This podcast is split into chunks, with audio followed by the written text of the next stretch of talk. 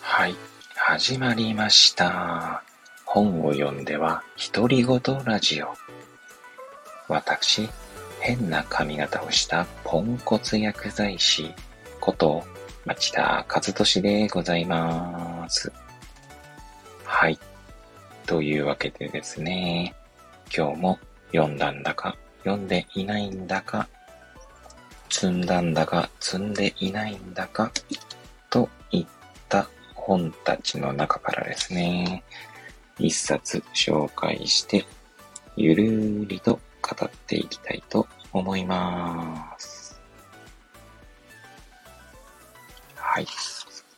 えー、本日もですね、えー、こうして小声でお話しさせていただいております。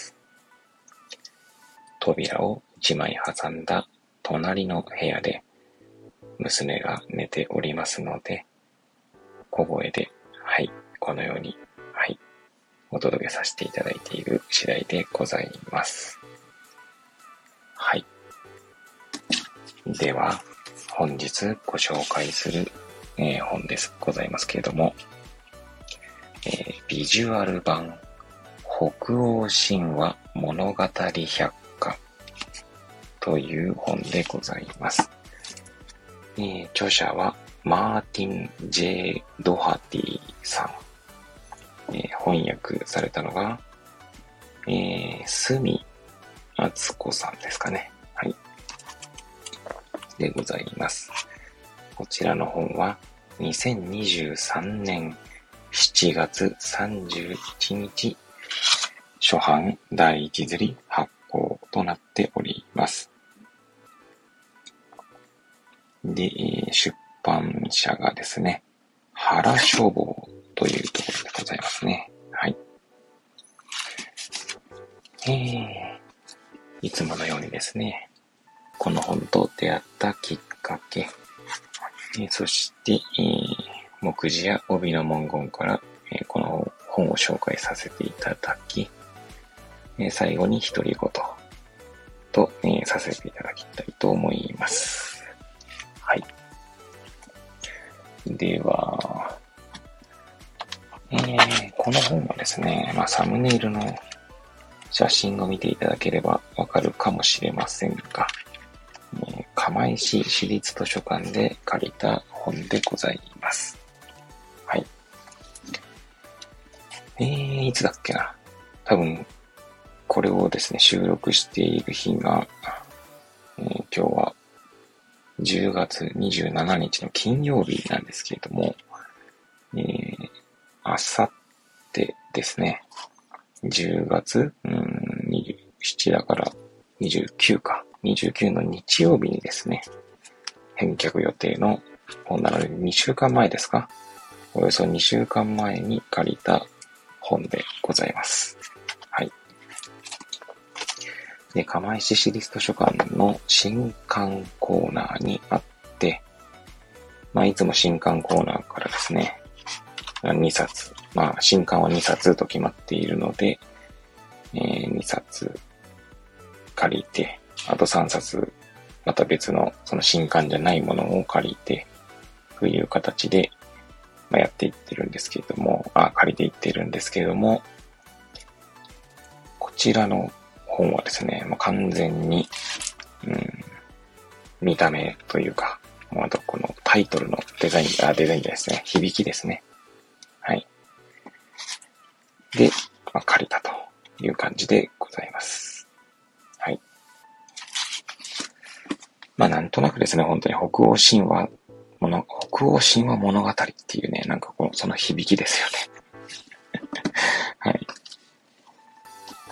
で、えー、まあそんな感じで借りたんですけれども、まあ、全部、全部ね、まあ、いつも図書館で借りた本っていうのをですね、パッパラパラと見るぐらいで、ちゃんと読んでいるかというと読んでいないと。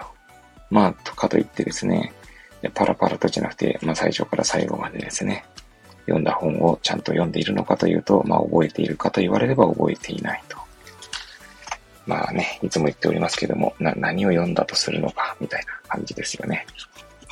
インクのシミを追いかけるだけであれば、まあ読んだという、まあなんだ、そのプロセス自体はね、読んだことになるのかもしれませんが、果たして読んだ私の中には何が残っているのだろうと考えると、うん、果たして読むとは何なのかと思いますね。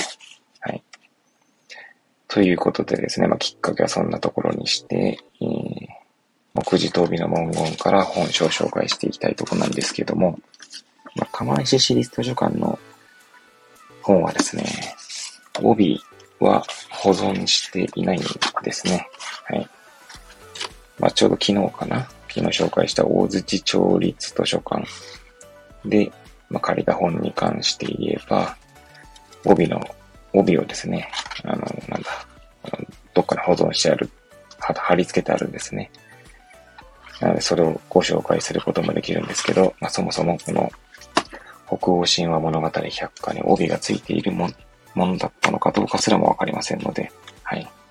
まあ、そんな感じでございますね。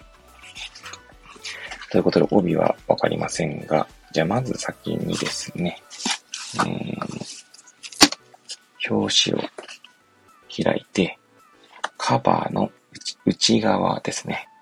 内側に書かれた文言を紹介していきたいと思います。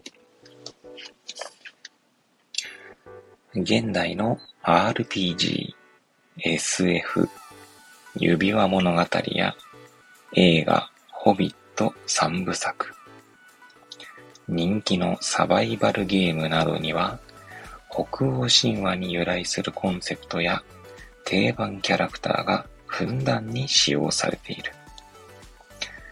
本書はこれらの世界観をより深く楽しむための必須ガイドであり、神々と巨人たちの壮絶な戦いや波乱万丈のストーリーをわかりやすくまとめた入門書である。図版、160点以上収録となります。はい。えー、では、目次ですね。目次の文言を紹介していきたいと思います。シンプルですね。目次は、あの、タイトルだけになってますけども、はい。ちなみにこちらの本は、全部で、例えば最後、図版クレジットが終わるのが301ページですね。まあ作品が終わるのは300ページなので、まあ、300ページぐらいの本が、えー、上昇から始まり、えー、その次にから第1章、そして第7章までですね、まあ、序章を含めると8章ですね、で構成されております。はい。では、目次のタイトルを紹介していきたいと思います。序章、ノース人。第一章、天地創造と宇宙論。第二章、神々。第三章、これなんだ、ゴトゥン、ゴトゥ、ゴトゥンだかな。あの、巨人族と書いてありますけど、これ多分そうだ118ページ。ちょっと、目次の振り仮名が小さすぎて。ああ、5じゃなかったっすね。うわぁやばいな。読めないんだ、この、このサイズ。ヨトゥンですね。はい。と、振り仮名が振ってあります。巨人族ですね。はい。えー、そして第4章、その他の生き物。第5章、エッダ。第6章、ラグナロク。第7章、北欧の宗教の遺産。はい。以上、全8章ですね。はい。ということで、えー、まあ、こんな感じですけれども、そうっすね。役者と書きとかもあるのかな、これ。でも、ない、ないね。はい、ないですね。はい。では、最後、独り言ですけれどもね。まあ、こちらの本を、まあ、パラパラとめくる中でですね、まあ、結構映画のこととかですね、まあ、なん映画のことというか、映画のシーンみたいなものがですね、紹介されたりしているんですね。まあ私、以前ですね、あの、マーベル、マーベルというアメリカのね、アメコミですか？ありますけれども、マーベルの映画が大好きでですね、えー、それこそ、アベンジャーズですか？アベンジャーズシリーズを見始めてから、えー、そのアベンジャーズの3部作ですね。旧、旧3部作なのかな？ちょっと最近全然追っかけてないので、ま、その3部作の最後まで、まあ、見ましたけれども、で、それに登場する作品ですね。はい。えー、もう全部結構見てきたんですね。その中でですね、まあ、マイティー・ソーという、まあ、マーベルのコミックがありますけれども、まあ、そちらなんかはまさにこの話ですよね。北欧神話。で、この本をですね、パラパラとめくると、オーディンという単語だったりとか、まあ、当然、あの、ロキーとかですね。はい。まあ、そう、そうも、はい、書いてあるのかな。うん。そうですね。多分そうだかな。ということで、まあ、まさに、ま、マイティーソーはこの北欧の物語ですよね。はい。あ、アースガルドとかね。そんな話とかももだからそういう、なんつうんだろうな、聞いたことある言葉がね、確かにたくさんあるんですね。それこそパラパラーとめくった中でですね、あの、グングニルっていう言葉がありましてですね、まあ、グングニルがなるか、な、何か私はちゃんと理解していないんですけど、えー、そんなタイトルのですね、えー、歌ですかね。歌が、まあ、バンプオブチキンの曲であったなぁ、なんて思い出したりとかま。ラグナロクっていうとですね、なんだったかな、ラグナロクは、あれなんだっけ、クロノトリガーっていうゲームでしたっけかね。なんかラグナロクっていうなんかアイテムだったかな。んかあったなっていう、まあ、ちょっと記憶が定かでないので はい。その、なんか、スクエア・エニックスのゲームっていうんですか、RPG にはラグナロクっていうね、言葉がなんかなんかの作品だったな、みたいな。もしかしたらいろんな作品になるのかもしれませんがね。はい。ということで、でも聞いたことのある言葉、オンパレードですよね。はい。あったね、ユグドラシル。40ページにね、世界中ユグドラシル。ユグドラシルって、それこそ、あれ、パンプオチキンの曲？アルバム名なんかなかったかななんかあった気がしますけれども、はい。結構そういう意味だとあれなんですね。多分北欧神話から影響を受けているのかな？もしかしたら、そのぐんぐんにいるしかり。はい。そうですね。そんな感じでですね、結構そのもう、出典はわからないけれども、聞いたことがある言葉みたいな感じでですね、えー、この北欧神話物語百科を見るとですね、そんな言葉のオンパレードだなと思う次第でございます。まあ、そう考えるとですね、出典はわからないけれども、うん、なんか日常に溶け込んでいるものが結構いっぱいあるのかもしれないな、なんて思いましたね。はい。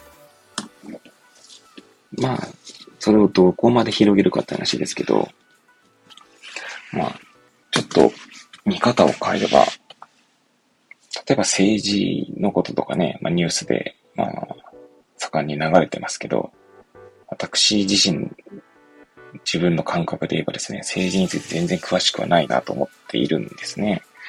でもなんか、なんとなくなんか政治のことをですね、まあ、それっぽくですね、なまあ、語ろうと思えば語れそうな気もすると。出典というか、出典って言い方もあれですけどね、だからその根本的なところを分かってないのになんとなく分かったような気になってしまう物事って結構いっぱいあるんじゃないかなと思いますね。私の専門、一応専門、専門分野って言い方もあるんですけど、一応その仕事としているですね、薬剤師の業界とか、医療の業界とかも、まあそういうことはあるなぁと、ちょっとお恥ずかしながら思う次第でございます。だね、なんかこう、遡っていくとどこまででも遡れる。まあそれが楽しさでもあるんですけどもね。はい、なんか改めてそんなことを考えさせられた、えー、北欧神話物語百科でございました。はい。ちょっとこれ欲しいな、この本。こうしてまたですね、えー、欲しい本が増えていくという感じですよね。はい。どうでしょうか皆さんも北欧神話物語百科 ご興味湧いたでしょうか まあ、ゲームとかね、やる方なんかは、なんか多分面白く読めるんじゃないかな。結構ね、絵も多くてですね、えー、ビジュアル版と書いてあるだけあってですね、は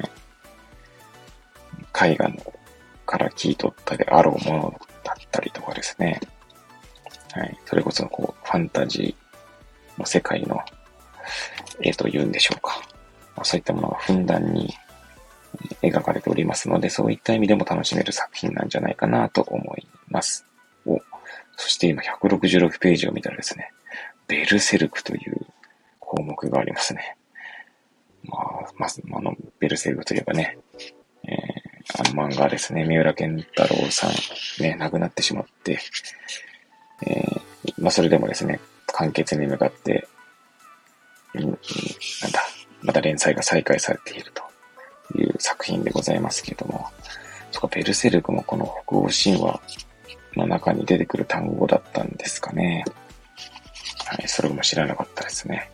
はい。いや、本当に多分ね、え、これ聞いたことあるじゃん。え、これもなの？みたいな感じでですね、えー、そんな言葉がたくさん出てくる気がします。おまた染みつけてしまいましたよ。はい。122ページ。ここは、えー、さっきの私が読み方を間違った巨人族ヨトゥンっていうとこなんですけど、122にはですね、ユミルという単語が出てきましたね。私はこれを聞くと、進撃の巨人ですね。で、出てく、出てきますよね。このユミルっていう単語ね。なんでユミルの民でしたっけか。進撃の巨人も、ちょっと久々。読み終えてからかなり時間が空いているので、もうすでにちょっとすでに忘れ気味でございますけども、確かユーミルの民だった気がしますね。はい。いやー、なんか本当これ、面白い、面白いっすよ、これ。なんか本当に子供の、子供に帰ったように、というんでしょうか。そんな感じで読める本なんじゃないかなと思います。はい。ということでですね、本日、お届けさせていただいた本は、北欧神話物語百科でございました。はい。えー、それではですね、まあ、お耳がお暇でございましたら、また次回の配信もお聞きいただければと、えー、存じます。はい。それではまた次回お会いいたしましょう。ごきげんよう。We'll be right back.